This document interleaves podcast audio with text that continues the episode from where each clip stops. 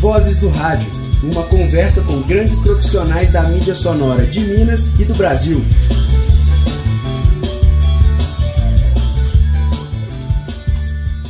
Bom dia! Está no ar o programa Vozes do Rádio, hoje no dia 13 de maio de 2020, produzido e apresentado por estudantes do quinto período de jornalismo da PUC Minas.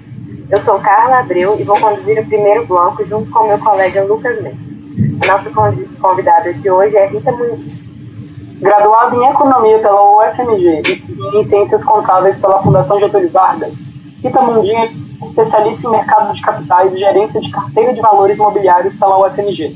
Ela também é sócia-diretora da Forte Educacional e professora de mercado de capitais na Fundação Dom Cabral e no IBMEC MG. Rita já recebeu o prêmio de melhor profissional de imprensa pela Associação dos Profissionais e Investidores do Mercado de Capitais de Minas Gerais, de melhor profissional de investimento, a PMEC Nacional, ambos em 2008. Foi comentarista econômica da Rede Bandeirantes Minas e da Rádio Band News. Atualmente é comentarista do Jornal da Itatiaia.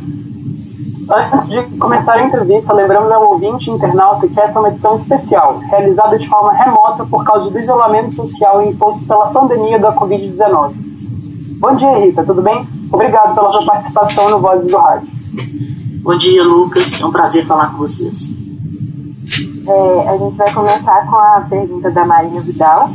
É, em tempos de expansão do coronavírus, percebemos que até mesmo alguns economistas liberais estão defendendo medidas desenvolvimentistas para a recuperação da economia.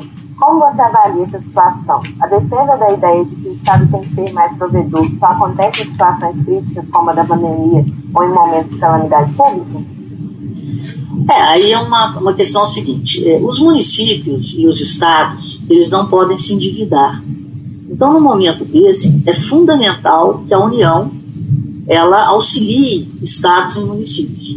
O grande problema do Brasil é que nós estávamos fazendo uma recuperação da capacidade de investimento, digamos assim, do Estado nos três níveis: municípios, estados e União. Estavam, na sua grande maioria, quebrados.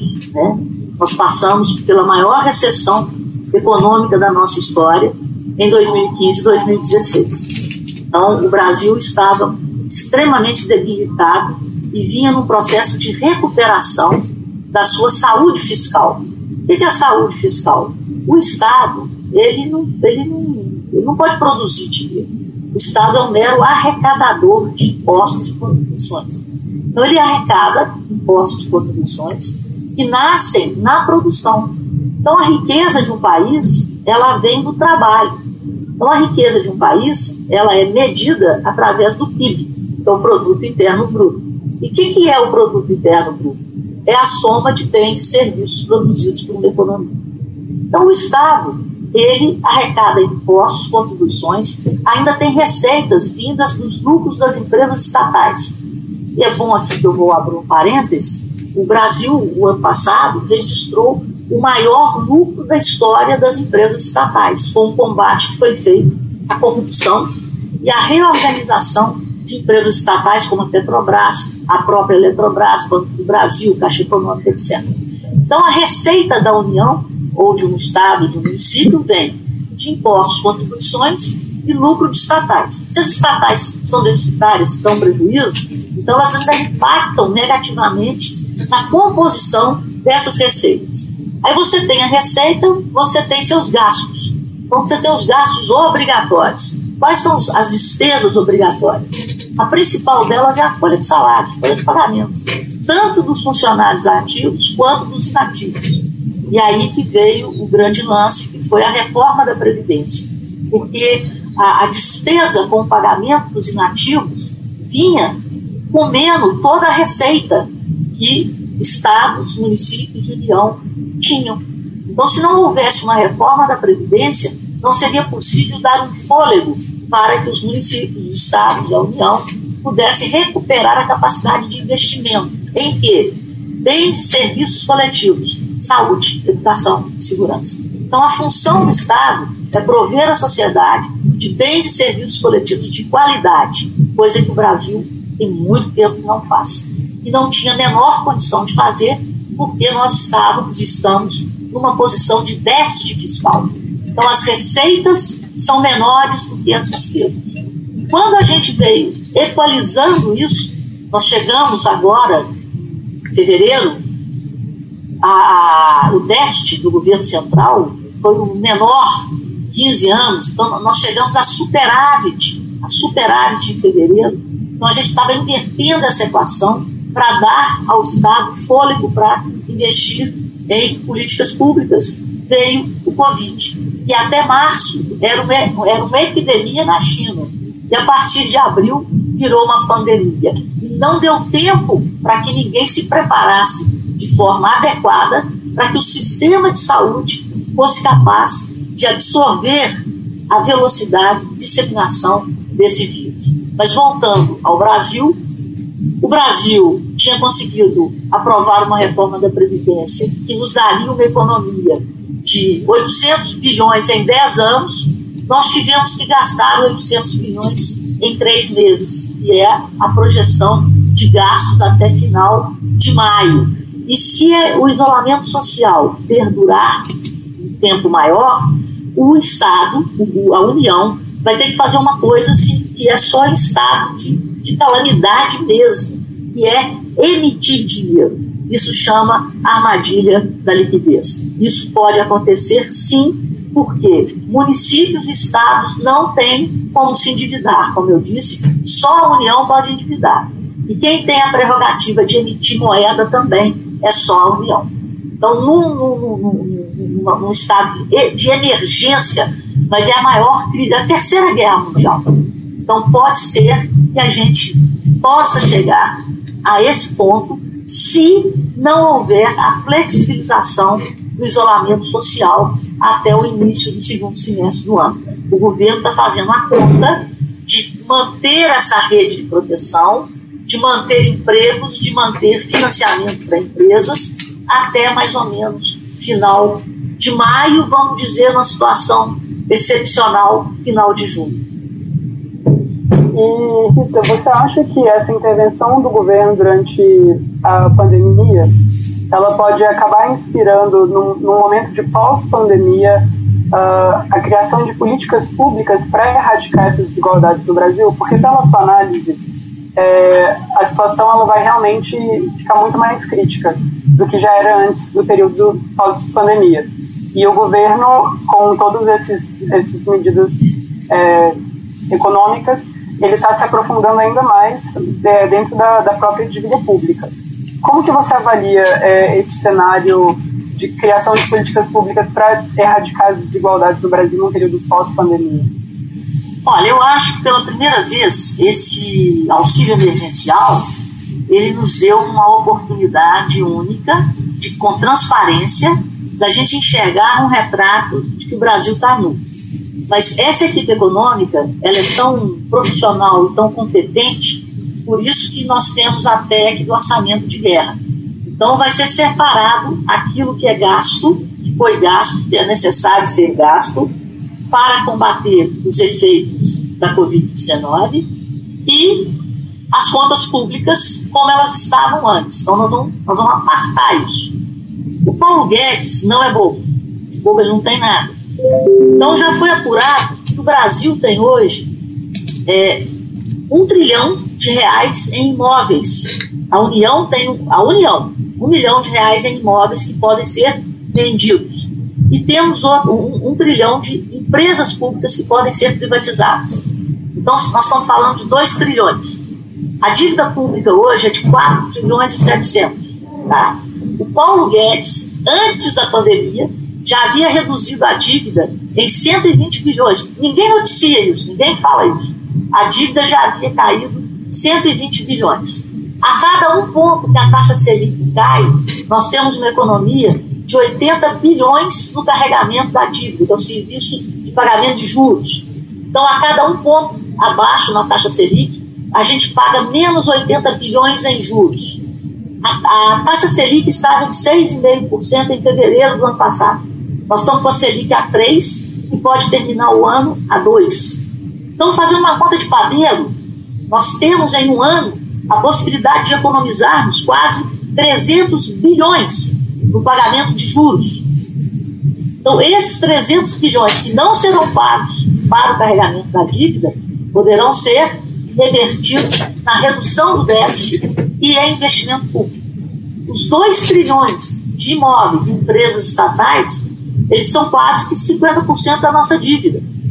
Então, se a gente gerar essas receitas extraordinárias, nós pagaremos a conta do Covid, que pode chegar aí a 700, 800 bilhões, ainda conseguiremos melhorar a nossa posição no ajuste fiscal de uma forma rápida. Então, pela primeira vez, nós estamos entrando numa crise em que, ao contrário das outras crises, nós temos na ponta do lápis a conta de o tamanho do rombo e como saímos deles.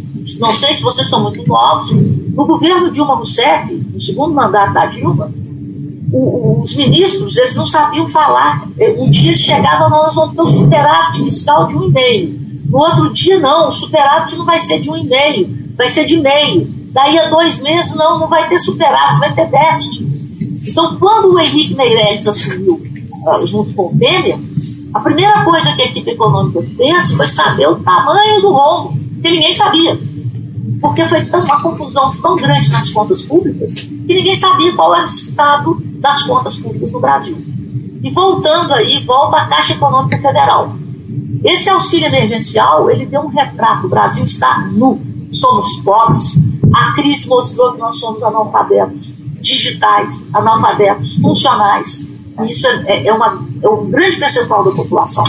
Então, para você ter uma ideia, segundo a Caixa, foram feitos mais de 90 milhões de cadastros únicos pedindo auxílio emergencial. A força, a população economicamente ativa do Brasil são 105 milhões de brasileiros. É a, a população economicamente ativa em idade de trabalhar. Você tem 67 milhões de aposentados.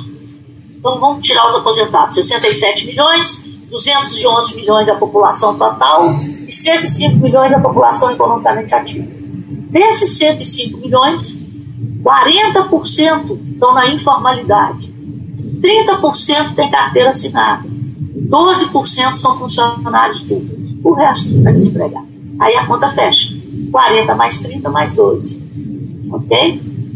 E o restante são desempregados. E temos 25 milhões de brasileiros subutilizados. Isso são os dados de março, antes, antes do efeito maior do isolamento social que virá agora nos dados de abril. Então, a, a, a, a taxa de desemprego no Brasil, que está em 12,2% em março, são os 13 milhões de desempregados. Desses aí, quem é que tem estabilidade? 12 milhões de funcionários públicos. Os 40% da informalidade já estão na caixa pedindo auxílio emergencial. E mais, além deles, uma boa parte dos aposentados desses 67 milhões. Porque, como nós vimos, tem 90 milhões. Aconteceu uma coisa com o meu vídeo, não sei se eu estou no ar, né? Tem 90 milhões de CPFs únicos. Desses 90 milhões, a gente viu que os, os, os militares, olha a transparência, 70 mil militares queriam auxílio, mas 17 milhões foram, é, desses cadastros foram negados e o, o governo já está assistindo 60 milhões. Então isso é uma tragédia, né? Isso é uma tragédia se a gente vê percentualmente o número de pessoas que estão precisando de auxílio em comparação com a população total do Brasil. E outra coisa que eu quero chamar a atenção, na semana passada foi divulgada uma pesquisa pelo IBGE mostrando que 1% da população brasileira, 1%, recebe acima de 28 mil reais enquanto que mais de 50% sobrevive com 850 reais. Então a gente entende por que, que 90 milhões foram para a fila pedir o auxílio emergencial de 600 reais. Então, é, esse dado que a Caixa tem, que agora ela tem o CPF, ela tem o endereço, ela tem o celular. Então, nós vamos ter uma base, uma base de dados extremamente importante para que o governo, depois de passar essa pandemia, sente em cima desses números e trace, idade, o perfil, a idade, é, a desocupação, né? É, aonde que mora, grau de escolaridade desses cerca de 90 milhões de brasileiros. que estão aí, é, que eram invisíveis, e agora nós vamos conhecer de forma mais próxima. Né? O acesso também será muito melhor. Então, dentre as mazelas, criamos um cadastro, um cadastro mais é, confiável da população brasileira. Cadastro socioeconômico. Só mais uma breve pergunta. Dá para avaliar, então, que desde o governo Temer, apesar da equipe econômica, como você disse, ela ser mais organizada e mais transparente, é, ela, ao mesmo tempo, pelo que parece, não cria medidas de, de geração de empregos. Eu vou pedir para Marcela Castro desligar o microfone dela, por favor, que não está interrompendo a tela. É, é ela aí de novo. Me perdi aqui agora na pergunta, mas então a gente pode avaliar que é uma equipe econômica que, apesar de organizada, ela não, não parece ter feito ainda medidas efetivas para geração de empregos e melhorar a renda da população brasileira, certo? O Estado, a União, ele não tem que criar empregos, ele tem que criar condições na sociedade para que a iniciativa privada invista. Nós somos um país quebrado, nós não temos dinheiro. Então a equipe econômica ela não pode fazer milagre. O milagre que ela pode fazer é arrumar as contas públicas para que o Brasil tenha credibilidade em pagar a sua dívida. Porque se nós não tivermos umas contas ajustadas, com a geração de caixa, o que é geração de caixa? Receita menos despesa, capaz de pagar o serviço da dívida, nós vamos entrar numa situação em que ninguém vai querer nos financiar. Aí nós viramos Grécia. Então a gente vai para o caos, a gente vira Argentina, a gente tem que dar o calote. Então houve um trabalho muito bom, muito bem feito, desde Henrique Meirelles lá com o Temer, para reorganizar as finanças públicas. Esse trabalho de reorganização das finanças públicas fez com que o Brasil fosse, o risco Brasil, a taxa de juros é o prêmio de risco do país. Imagina o Brasil nessa situação de hoje com a taxa de juros da Argentina está em 40%. A nossa taxa de juros está em 3%. O que é o juro? É o preço do dinheiro. Então, hoje nós temos condições, apesar da, do déficit, nós temos condições de atravessar essa crise com dinheiro a 3%. O governo está financiando as empresas com a linha de crédito da Caixa Econômica, do BNDES e do, do Banco do Brasil, a taxa, a taxa Selic. Vou dar um exemplo para você. Se você aplicar 100 mil reais hoje a, a taxa Selic, a taxa de 3%, né? A, a, a, taxa real de juros no Brasil hoje, descontada a inflação, você tem 3 de Selic, você tem uma inflação projetada aí de 2 alguma coisinha, que pode cair, você tem uma taxa real de 0,26. Então, se você aplicar 100 mil hoje, você vai ganhar 260 reais bruto em um ano. Tira o imposto, você vai ter um ganho de 208 reais.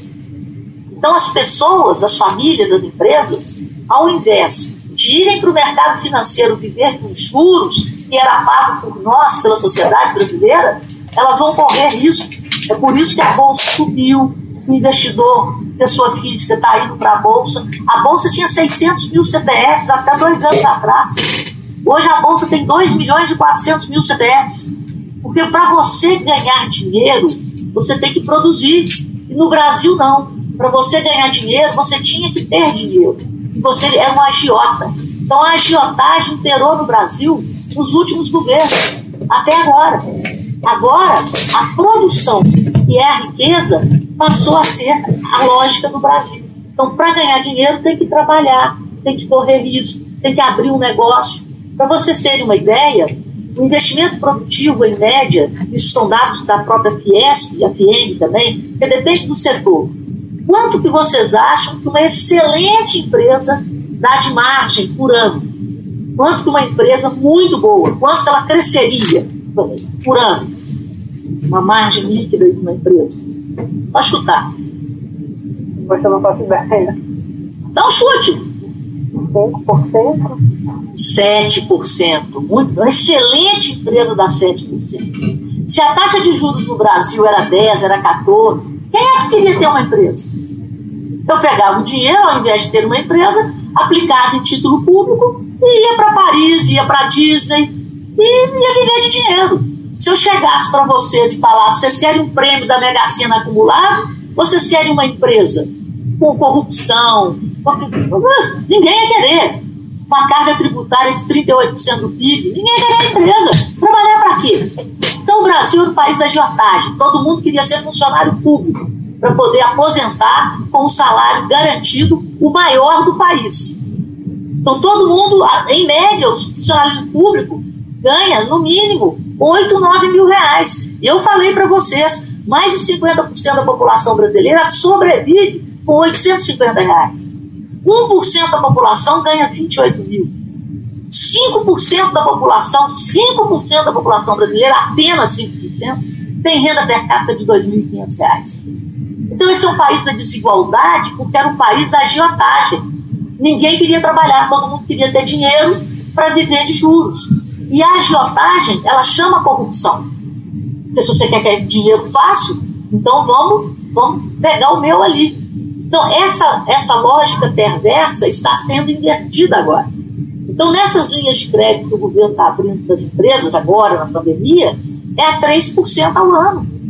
Então a empresa ela dá conta de pegar o dinheiro e dá conta de pagar um juros de 3% ao ano. Imagina a gente na Argentina, a 40% ao ano. Imagina a gente na Venezuela.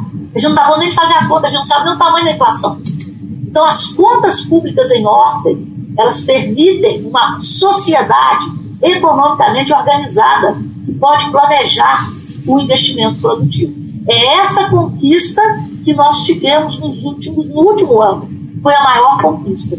E se aprovar a reforma tributária, mais a reforma do Estado, esse Estado gigante que tem que diminuir, porque quem carrega o Estado, quem carrega o funcionalismo público, quem carrega as mordomias é a sociedade brasileira. Então imagina, 30% da população só tem carteira assinada e tem 12% de funcionalismo público. Por isso que todo mundo quer ser funcionário público. Aposentar com 40, 40 e poucos anos e viver na flauta. Então, no Brasil, inverteu. Agora, para ganhar dinheiro, tem que trabalhar. Então, essa é a grande conquista. É para lá que essa equipe econômica está tentando nos levar. E quem vai gerar os empregos não é o governo. O governo não tem. O governo não pode abrir concurso, porque não tem dinheiro para comprar papel higiênico. Então, quem tem que criar emprego é a iniciativa privada. Só que a iniciativa privada só virá para o Brasil se o, o, a União, se o governo estiver minimamente organizada. E esse governo mostrou essa credibilidade, porque a taxa de juros, que é o prêmio de risco, está no menor nível da história. O dólar, que era um absurdo, a gente ter um dólar a 3, a 2,60, porque a gente mandava a nossa poupança toda para fora. O governo petista quebrou a indústria brasileira, porque os produtos fabricados no Brasil se tornavam caros, não tinham competição lá fora. Então as indústrias foram para a China, foram para a Argentina, foram para a Coreia, para poder fabricar produtos que poderiam ser consumidos pelo mundo. Agora aqui não. A gente com um dólar desvalorizado em relação ao real, a gente era rico. A gente passava final de semana em Miami, a gente passava férias na Europa, estava tudo errado. Um país pobre vivendo como se fôssemos ricos. Então, essa, essa lógica perversa, com o dólar a 5, no, no mês passado, nós tivemos o maior recorde da balança comercial apesar do Covid. Em abril, 7 bilhões de dólares da balança comercial. As, as exportações cresceram 30%.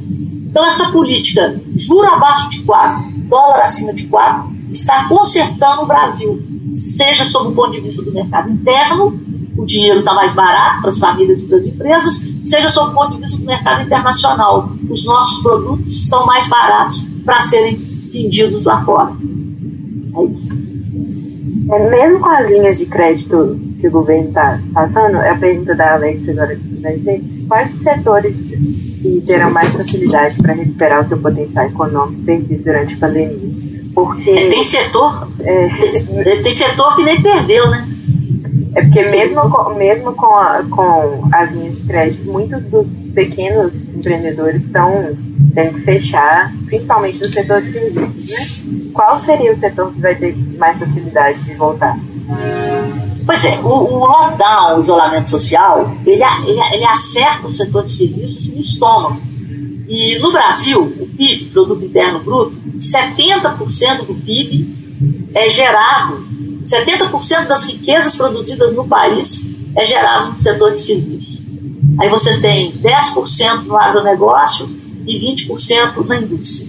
Nos Estados Unidos, vocês vão ver a taxa de desemprego americana. 80% da economia americana, setor de. Só que o setor de nos Estados Unidos emprega 90% da população. Então, tem gente falando uma taxa de desemprego nos Estados Unidos agora de 30%. Então, você sai do pleno emprego para o desemprego de 30%. Aqui, a coisa da, tem, tem muita gente no agronegócio, né? É, o grande problema, e que o Paulo Guedes está muito preocupado, o que, que os bancos fazem? Você precisa de um intermediário para fazer com que o dinheiro que o governo liberou chegue na ponta final. Os bancos pegam aquele caminhão de dinheiro, senta em cima e não libera, para não correr risco.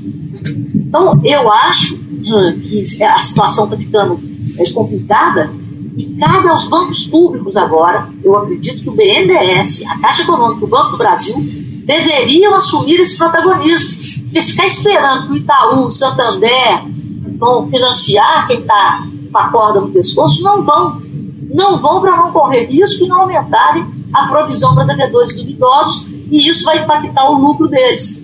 Agora, o Banco do Brasil, a Caixa Econômica e o BNDES eles, como bancos públicos, eles têm que fazer esse papel. Então, se, e o Paulo Guedes já está detectando isso. O dinheiro está empossado. O governo liberou, liberou, liberou, mas o dinheiro não está chegando. Então vamos ver o próximo passo da equipe econômica para poder acabar com esse, com esse empossamento do dinheiro que está nos bancos, mas não consegue socorrer o, o pequeno e o micro. E tem um papel muito importante também, que é das cooperativas de crédito, que tem crescido muito e já são o sexto maior grupo conglomerado financeiro no Brasil. Então, as cooperativas, como elas têm uma, é, elas são seus cooperados, e elas atuam muito no interior, você tem Cicobi, Cicred, eu acho que é, o cooperativismo, de novo, será protagonista nessa, né, nessa crise. Na época, na crise da Dilma, né, 2015, 2016, as cooperativas de crédito cresceram a mais de 10% ao ano. Porque ao conhecerem os seus cooperados, ao conhecerem a, a, a, realidade local, elas têm menos medo de correr o risco de emprestar. Já os bancos não, a ordem vem de São Paulo. A mesa de São Paulo fala assim: se o balanço, imagina se pequeno empresário tem balanço. Então, se o cara não tem balanço, ele nem chega na mesa do gerente. E nessa hora você precisa do fio do bigode. Então, são políticas emergenciais. Então, acredito no papel das cooperativas de crédito e espero que os bancos públicos assumam urgentemente o protagonismo que tem que ser deles em fazer com que esse dinheiro chegue no pequeno e no médio. E tem aí um grande parceiro né, que poderia ajudar também, que é o SEBRAE, que tem um cadastro enorme nos MEIs. Né? Então tinha que fazer uma ação conjunta. Então o SEBRAE, ele é que presta consultoria, ele é que abre o cadastro do MEI. Então ele tinha que fazer uma parceria com a Caixa, com o Banco do Brasil, falar, vamos socorrer esse povo aqui. Entendi. Agora, é, Rita, a gente vai abrir o espaço para quem quiser fazer uma pergunta e a gente vai chamar a Marcela Castro. Ah, Marcela, é, finalmente, Marcela. É a Luana, na verdade, a Luana Pedra. Luana? Ah, tá bom.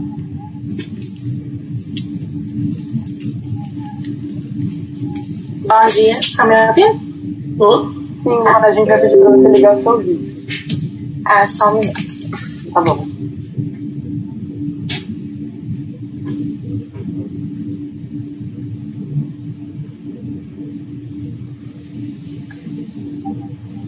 Luana, enquanto você vai ligando o vídeo. Não, pode falar, Yara. Pode ir? Então tá.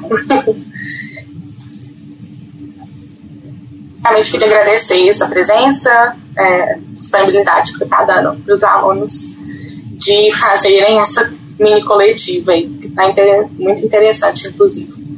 A minha pergunta é, se refere à inflação. É, a gente tem um panorama em que a alta do dólar, né, e essa possibilidade de impressão de moeda, num panorama normal, sem pandemia, faria a inflação aumentar de forma significativa. É, tem alguma chance, alguma possibilidade da gente ter nessa pandemia um, um período de alta inflação e alto desemprego. E se essa inflação não aumentar, somente esse baixo consumo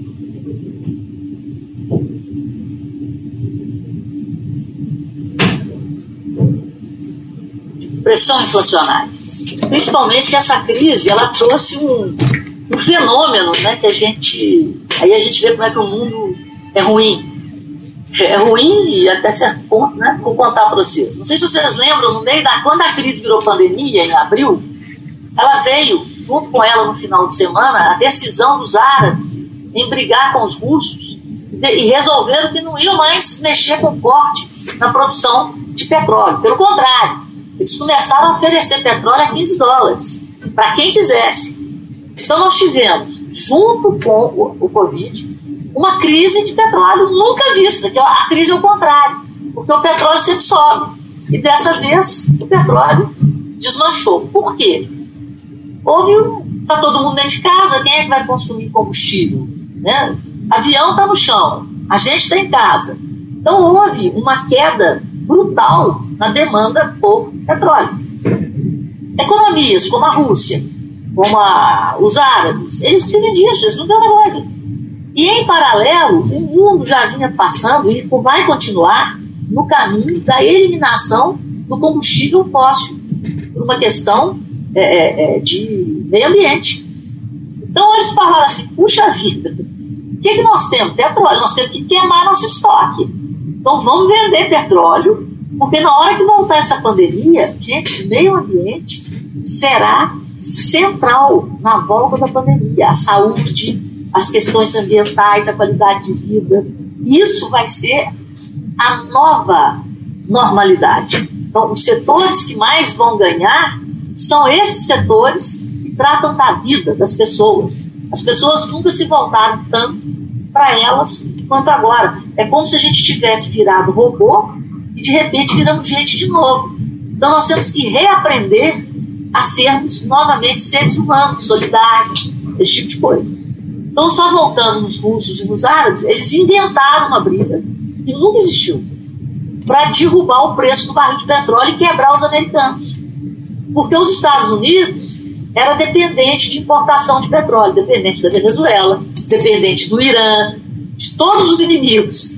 E o que, que, eles fizeram? A partir do momento que o preço do barril de petróleo chegou a 100 dólares, 120 dólares, aí também eu vou abrir um parênteses, foi onde o Brasil quebrou, foi quando o Lula achou que era shake, mas enfim, começou a gastar antes de tirar o petróleo. Mas, aí os Estados Unidos começaram a produzir petróleo é, a partir de xisto. Só que o custo de produção desse petróleo é em torno de 35, 40 dólares no barril. Então, para que os Estados Unidos se mantivessem na condição de exportadores e não de importadores de petróleo, o preço do barril tinha que ficar aí onde é ele estava, 40, 45. Eles falaram assim, ó, chegou a hora, vamos pegar o Trump. E deram esse desconto. Quem está quebrando nos Estados Unidos? Os produtores de petróleo. E como que o Trump, na maior economia de mercado do mundo, vai tirar dinheiro da saúde para salvar produtor de petróleo se tem petróleo a rodo? Se tem queda de demanda? Então eles deram uma tacada de mestre. Com isso, os Estados Unidos vão ficar mais dependentes da produção de petróleo dos grandes produtores. Aqui no Brasil, a Petrobras não cresce, porque o petróleo mudou de preço. Então ela vai ter que arrumar eficiência para que ela consiga aumentar a produção com custo em 8, 10 dólares. Então, quem produzir petróleo acima de 10 dólares Está complicado, porque eles estão vendendo a 15. O petróleo chegou a 6, 7 dólares, o maior preço da história, o menor preço da história. Porque que está acontecendo? O pessoal continua produzindo, não tem onde estocar. Se você joga petróleo fora, você não joga fora, o preço cai. E isso impacta onde? Na inflação. Então, assim, preço de combustível foi o, o, o fator mais importante na deflação de abril de 0,31. Na outra ponta, o que, é que subiu? Alimento. Alimento e bebida. Porque você precisa sobreviver, então você vai no supermercado e estão sacaneando. Esconde produto, volta até a marca. Mas isso é temporário também. Até que as pessoas possam sair, né, ou então olhar preço na internet, né? Porque o delivery veio para ficar. A logística veio para ficar. Né? As plataformas eletrônicas vieram para ficar. O comércio online veio para crescer. São esses os grandes setores vencedores. Né? Saúde, né? EAD, educação à distância. Então, isso tudo veio para ficar. Turismo, turismo de negócios, gente, vai ter um, a empresa aérea, turismo de negócios, eventos, isso vai cair, mas vai cair de uma forma assustadora. É, é, agora a gente vai passar para os outros âncoras para começar o segundo bloco. Queria te agradecer pelo seu tempo e pelas respostas. Agora a Marina vai começar o segundo bloco. Obrigada. Viu? Obrigado, Rita. Prazer, gente. Oi, Rita. Bom, é, vai começar agora a segunda parte do programa Vozes do Rádio, é, que eu vou apresentar a Marina Vidal e também a Giovana vai me acompanhar. É, sobre é, a pandemia, qual seria a maneira mais eficiente para recuperar a economia do país? Essa pergunta foi da Marcela Castro. Ai, Marina, se tivesse essa resposta, mas a gente tem um, um norte, né? O norte, é, infelizmente, ele é limitado pela nossa pobreza. A gente não tem nem, nem EPI, como é que nós vamos pensar em fazer testagem? E a melhor forma de você é, combater qualquer coisa é o conhecimento. Nós estamos na era do conhecimento, no século do conhecimento, num país de analfabetos. Esse é, é o grande problema, num país quebrado. Porque se a gente tivesse dinheiro para testar as pessoas, então a testagem, você conhece a amostra. A partir do momento que você conhece, você controla. A partir do momento que você controla, você começa a vencer o vírus. Você precisa, primeiro você precisa conhecer. Depois que você é igual, né, você vai para fazer uma psicologia, você vai para psiquiatra, você vai para psicólogo, você entender o que está acontecendo. Isso você só consegue com a testagem. Fora isso, é esperar a vacina ou um remédio que tenha eficácia. Mas quem tem condições, você vê, o futebol está voltando, como? Os jogadores vão ser monitorados, testados todos os dias, eles e as famílias. Então, a partir do momento que você estuda aquela amostra, você controla a amostra e você impede que o vírus se dissemine, que você tem um controle daquela amostra. Então, esse seria o ideal. O Brasil não é um país, é um continente. Então, você tem várias especificidades. Né? Você tem cidades como São Paulo, Rio de Janeiro, tem um contato muito maior com o resto do mundo. Por isso que o impacto lá está sendo muito pior. Você tem um impacto da, da, da, da, do tamanho da cidade, do fluxo que ela tem com o estrangeiro, e aí também você tem o impacto da pobreza no Brasil, né? porque nas comunidades você não tem como é, praticar um isolamento social da melhor qualidade. Então, esse é o grande problema do Brasil, e a gente tem que, né, na medida do possível, fazendo, por exemplo, o que Belo Horizonte tem feito, de uma maneira, apesar do jeitão do Calil, eu acho que o controle em Belo Horizonte está sendo bem feito.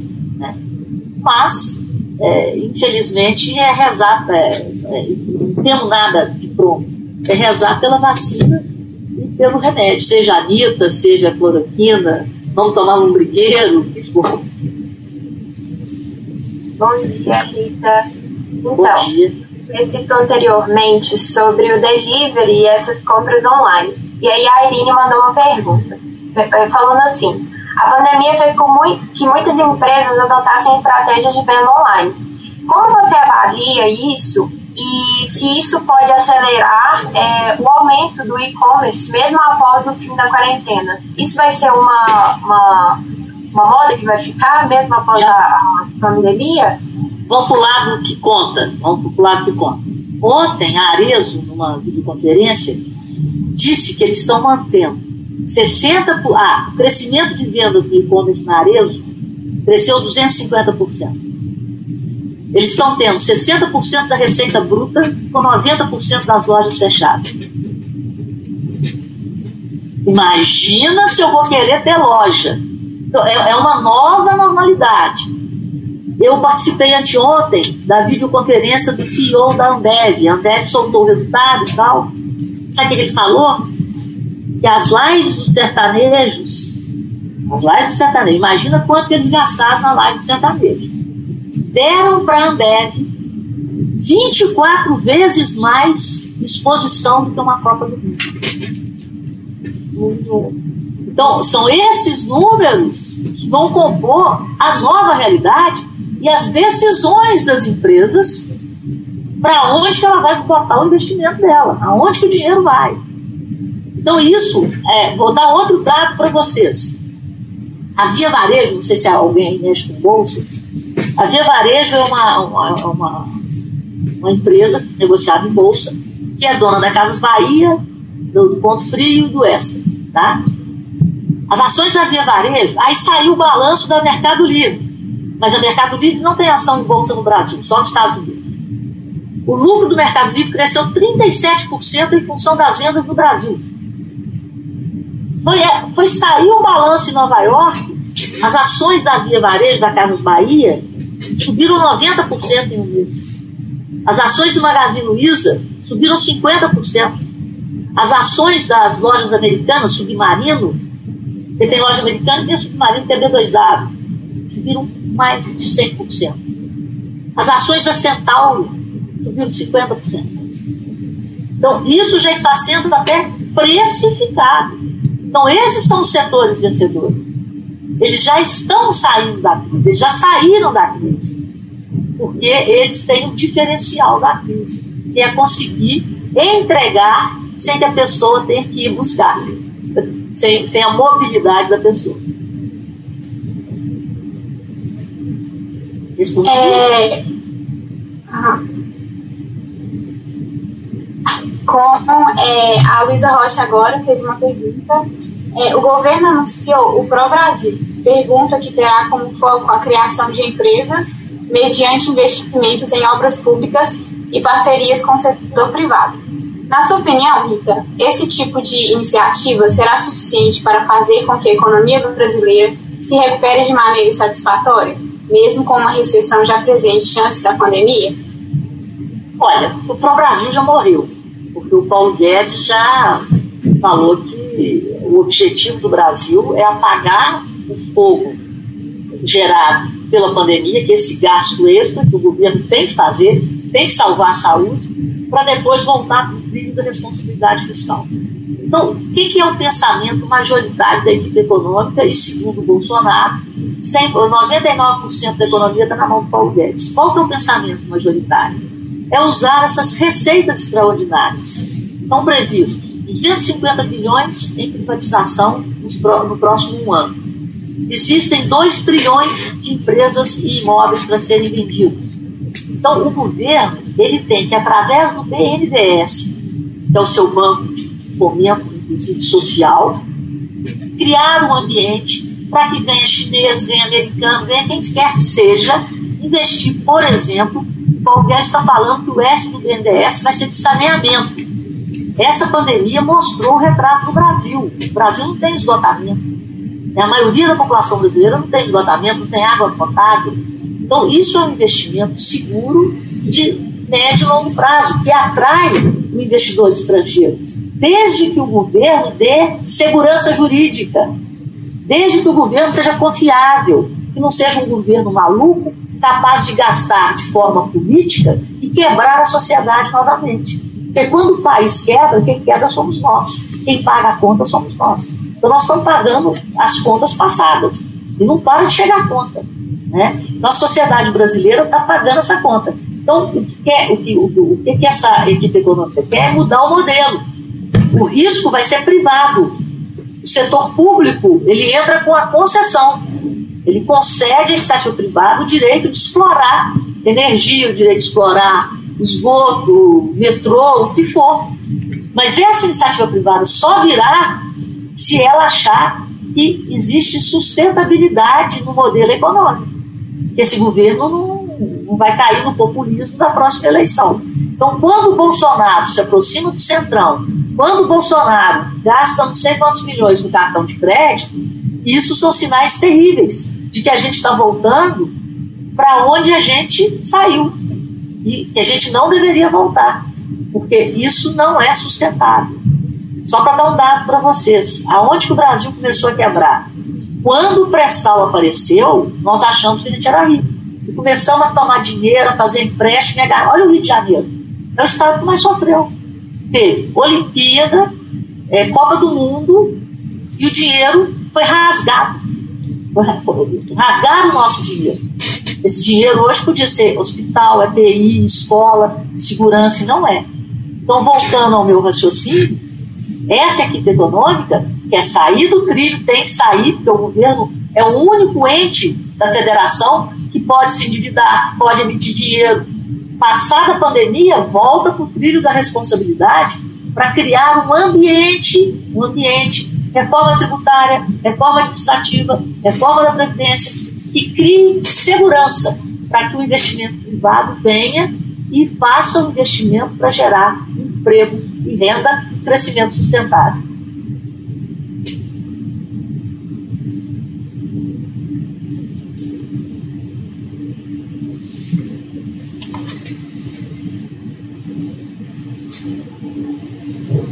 Giovana, seu microfone está fechado.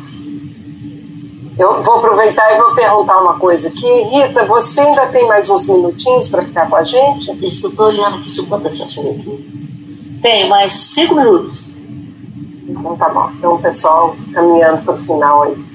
Beleza. Desculpa, é, enfim, é uma pergunta do, do Lucas que é assim. Então, esses setores da economia que estão vencendo, como você citou anteriormente, é, pós-pandemia, eles vão empregar menos? Será que eles vão preferir ficar no ambiente online mesmo?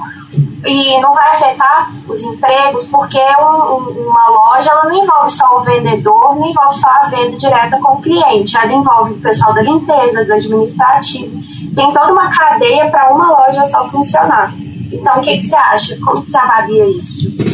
Pois é, a venda online também, ela não envolve só a plataforma ela envolve uma logística, uma logística de entrega, uma logística de encantamento. Então você tem desde a produção da embalagem, você tem é, todo um fluxo dentro de um centro de distribuição. Você tem limpeza, você tem embalagem, você tem controle de estoque. Então não é simplesmente uma plataforma. A tristeza disso é que nós não, não nos preparamos para o século XXI na educação. Então, nós somos analfabetos digitais. E esse tipo de emprego exige uma qualificação maior da mão de obra. Mas, em paralelo, nós, aí nós estamos no século XIX, nem no XX, nós não fizemos investimento em infraestrutura, nós não fizemos investimento em estrada, aeroportos, portos, para sustentar essa logística que e-commerce exige. Então, nós temos um tempo para empregar essa mão de obra menos qualificada, para criar a infraestrutura de logística necessária para que o e-commerce é, dê certo no Brasil. Então vai ter muito investimento em saneamento, vai ter muito investimento, a construção pesada, ela vai ser muito beneficiada. Então nós vamos ter investimento em, em, em saneamento, nós vamos ter investimento no setor de energia, que ainda é carente, nós vamos ter investimento em estradas, portos. Então, muita coisa para fazer ainda no Brasil, capaz de empregar essa mão de obra menos qualificada, enquanto nós formamos uma mão de obra mais qualificada. E eu vejo com muito bons olhos esse dólar a 5, porque a indústria brasileira está renascendo. Então, muita coisa que a gente não produzia mais aqui, porque era mais barato importar, agora vai passar a ser produzida aqui. Então, essa indústria eletroeletrônica, calçadista, têxtil, que mudou para a China, ela vai ter espaço para renascer. Então, nós temos outras fontes de geração de emprego dentro dessa nova realidade, de juros abaixo de 4, dólar acima de 4, e o eletrônico predominando ou perpassando todas as cadeias produtivas. Eu tenho como compartilhar uma lâmina aqui? Aqui no share screen? Eu posso colocar aqui? Vê se entra. Acho que tem como sim. Ó, entrou? Vocês estão vendo? Ainda não. Não? Não. Então, peraí. Aqui. Share. Entrou. Entrou? Entrou. Isso. Tá funcionando. Isso. O que, vocês estão vendo? Decodificando a economia? Isso. Ok. Sim, entrou, tá dando para ver. Vendedores e os potenciais vencedores. tá? diante dessa pandemia. Perdedor, turismo e lazer, aviação e turismo, setor automotivo, porque a mobilidade ela está sendo, trans, ela tá sendo em, em parte é, é, transportada para as plataformas. Então, ao invés de eu estar aí na PUC conversando com vocês, eu estou aqui, vocês estão aí. Então, o setor automotivo também vai sofrer. O setor da construção imobiliária, eu estou falando da construção residencial principalmente, ele tem duas vertentes aqui no Brasil. Primeiro, o desemprego e a queda da renda vai inibir um setor que vinha puxando a recuperação da economia brasileira, que é a pessoa comprando a casa própria. Por outro lado, esse cadastro da Caixa vai mostrar o tanto que a gente vai precisar de uma política pública de habitação. Como os juros estão muito baixos, acredito a construção popular vai ter destaque nessa retomada. Tá? E a gente viu o problema das comunidades, né? A, nossa, a falta de condição de vida da população brasileira. Aí você tem aqui é, manufaturados, né? É, nossa, serviços financeiros, serviços financeiros, aí nós estamos falando mais é, é, nos bancos comerciais e vai ter um crescimento muito grande do mercado de capitais, que é diferente. O mercado de capitais é aquele que financia as empresas e não um banco comercial que compra e vende dinheiro. Então, o mercado de capitais é aquele que você tira dinheiro do público para financiar o ciclo produtivo de uma empresa. A educação tradicional vai dar lugar, em grande parte, ao ensino à distância, e o setor de óleo e gás ele vai ser quase que dizimado. A tendência é você transformar a energia numa energia cada vez mais limpa. Quem vai vencer nisso aí? O agronegócio, como sempre, é base, todo mundo tem que comer. Então o Brasil está muito bem nesse quesito, graças a Deus. E aí também é um nossos, das nossas defesas contra a inflação, que a nossa safra de proteína ela é recorde. Então nós temos proteína vegetal, temos proteína animal, temos porco, temos frango, temos tudo. O e-commerce vai disparar, né? Inovação, comunicação e tecnologia. Então vocês estão no lugar certo, na hora certa. Sucesso aí para vocês nas suas carreiras.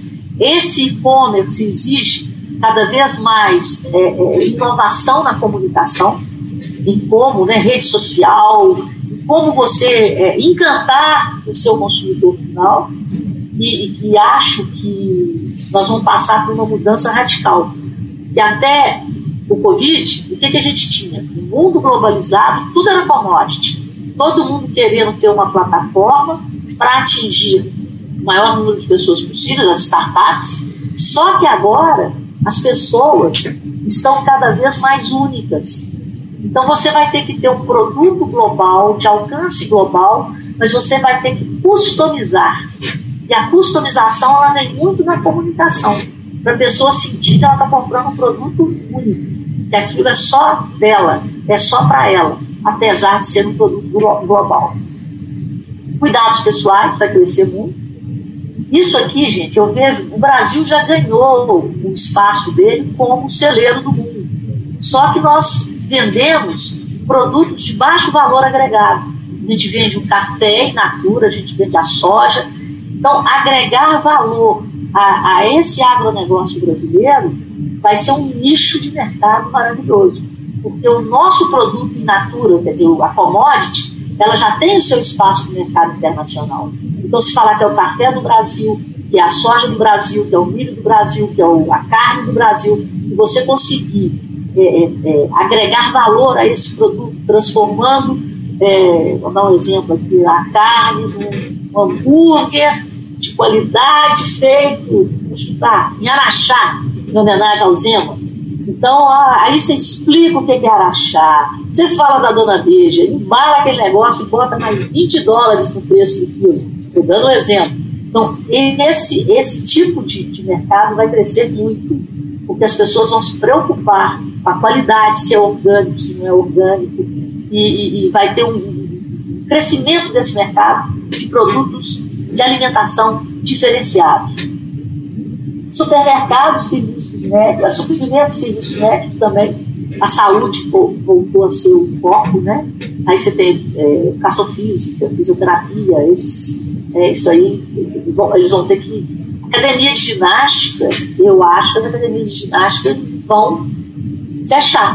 Você vai ter é, uma tendência que você tenha seu exercício personalizado também numa plataforma e você passa na sua casa, né?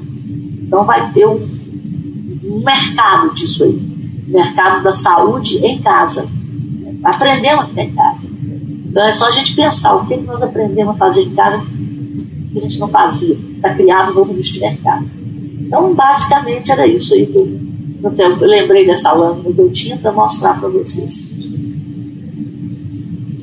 Ótima lâmina, Rita, muito, muito interessante, dá uma, uma espacialização assim, né, para a gente entender um pouco o desenvolvimento da, aí, da, da economia nesse, nesse período pós-pandemia.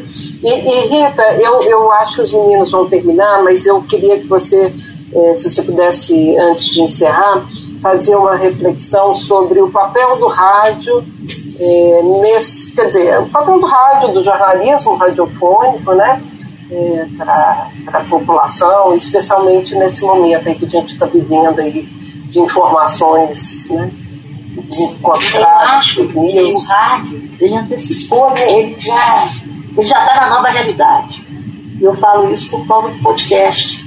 E queria dar um exemplo meu, né? Fiquei na Band muitos anos, muitos anos de Band fui sair política, política de uma forma política, mas enfim, é problema. Bom, então é, fiquei na Band 15 anos, ficava lá na televisão, na rádio, mais na televisão, né? Aparecia duas vezes, no jornal do meio-dia, depois no jornal da noite. E de repente, não mais que de repente, fui me pediram para sair, porque eu fiz um comentário sobre o Hélio Costa, e eu faço questão de contar isso, a verdade é essa mesmo.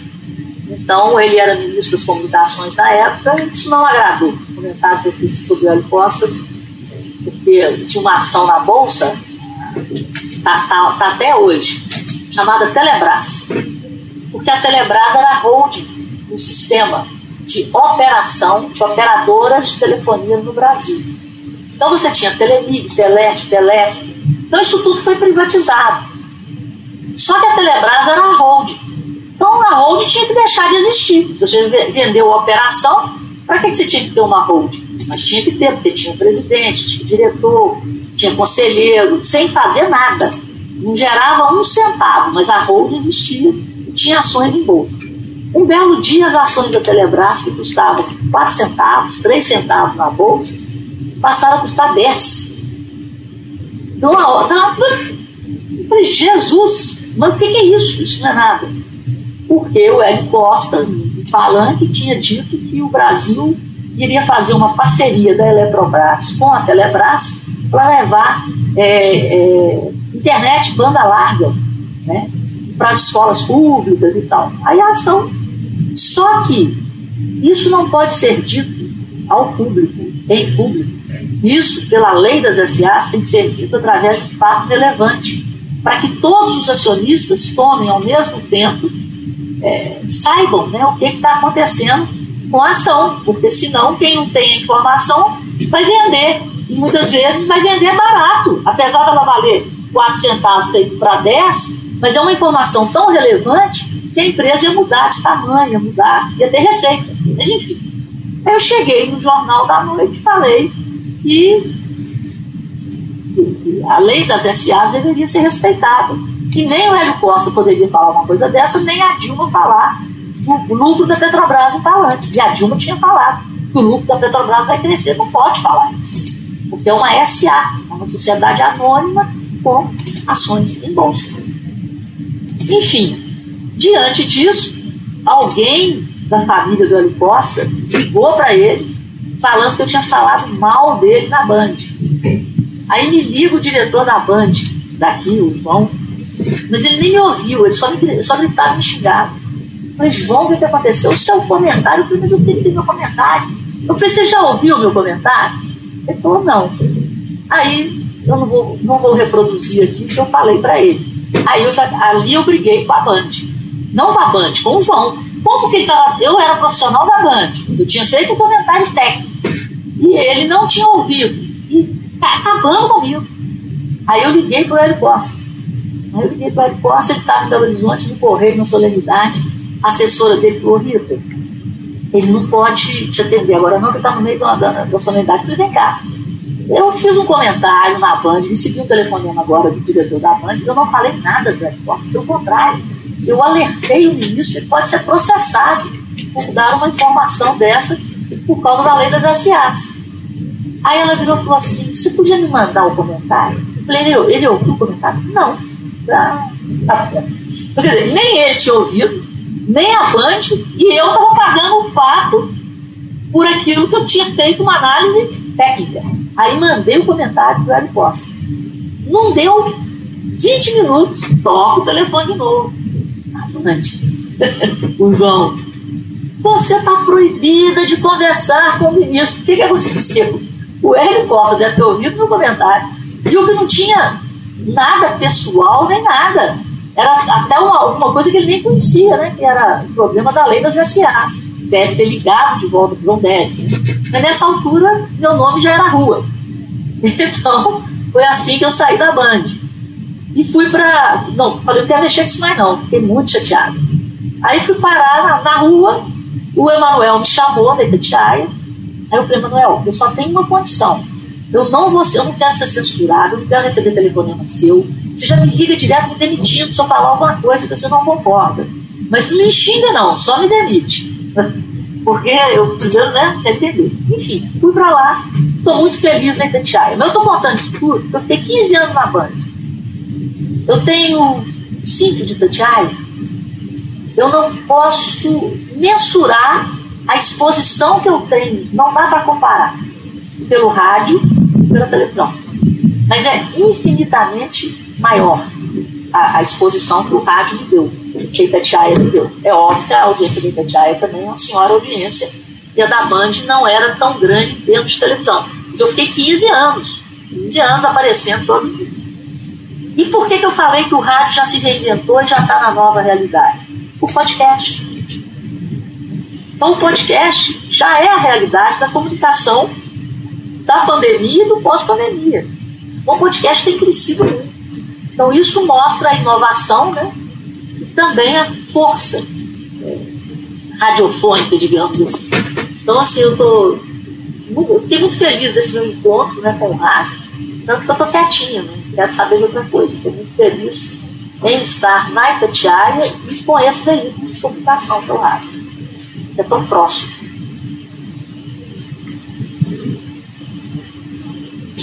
Tá ótimo, Rita, excelente reflexão aí, muito, acho que colabora para a nossa discussão em sala de aula sobre o rádio, os novos formatos, o podcast. É, de minha parte, eu estou super satisfeita com a sua participação aqui no Voz do Rádio. É, Getúlio, talvez você queira dar uma palavra final aí, e por fim a gente volta para os âncoras para eles encerrarem o programa. É, é, é, muito, muito importante esse encontro. Quero avisar que é, toda essa entrevista foi ao ar ao vivo na rádio online da PUC Minas e depois vai ficar disponível para quem quiser ouvir ou até baixar o áudio, né? Temos mais de uma hora de, de entrevista aí na rádio online. E Rita, você falou isso, né, sobre é, o rádio que sempre se reinventa. E no caso do jornalismo econômico, é um desafio maior ainda né, para o profissional que trabalha em rádio, porque é a questão da linguagem, né? Ou seja, como você consegue simplificar para um ouvinte que geralmente é leigo em economia os fatos econômicos, né? Ainda mais no Brasil, que nem sempre é fácil é, você explicar isso, né? Então esse é um desafio maior ainda para quem trabalha em rádio. Eu acho que você consegue fazer isso. Obrigada. Eu tento, né, Getúlio? gente tenta todo dia. Ainda teve uma confissão aqui passado tanto tempo. Vamos ver se eu recebo algum telefonema. Ou do João ou do Deve Costa. Acho que não vai, não corre esse risco mais não. Eu também acho que não. Bem, pessoal, os âncoras, eu acho que nós podemos encerrar, né? E assim terminamos o programa Vozes do Rádio. Gostaria de agradecer a Rita Mundim por resolver nossas dúvidas em relação à economia, principalmente nesse momento em que não só o Brasil está passando por uma crise econômica devido do coronavírus, mas todo mundo. Um bom dia a todos. Bom dia, força e fé. Vamos em frente. Obrigada, Rita. Bom dia, gente. Vozes do Rádio. Rita, muito obrigada. Foi ótimo, viu? Parabéns aí, mais uma vez. Tá bom, ela mandou um beijo também. Ela te mandou também. Tchau, gente. Vozes do Rádio. Uma conversa com grandes profissionais da mídia sonora de Minas e do Brasil.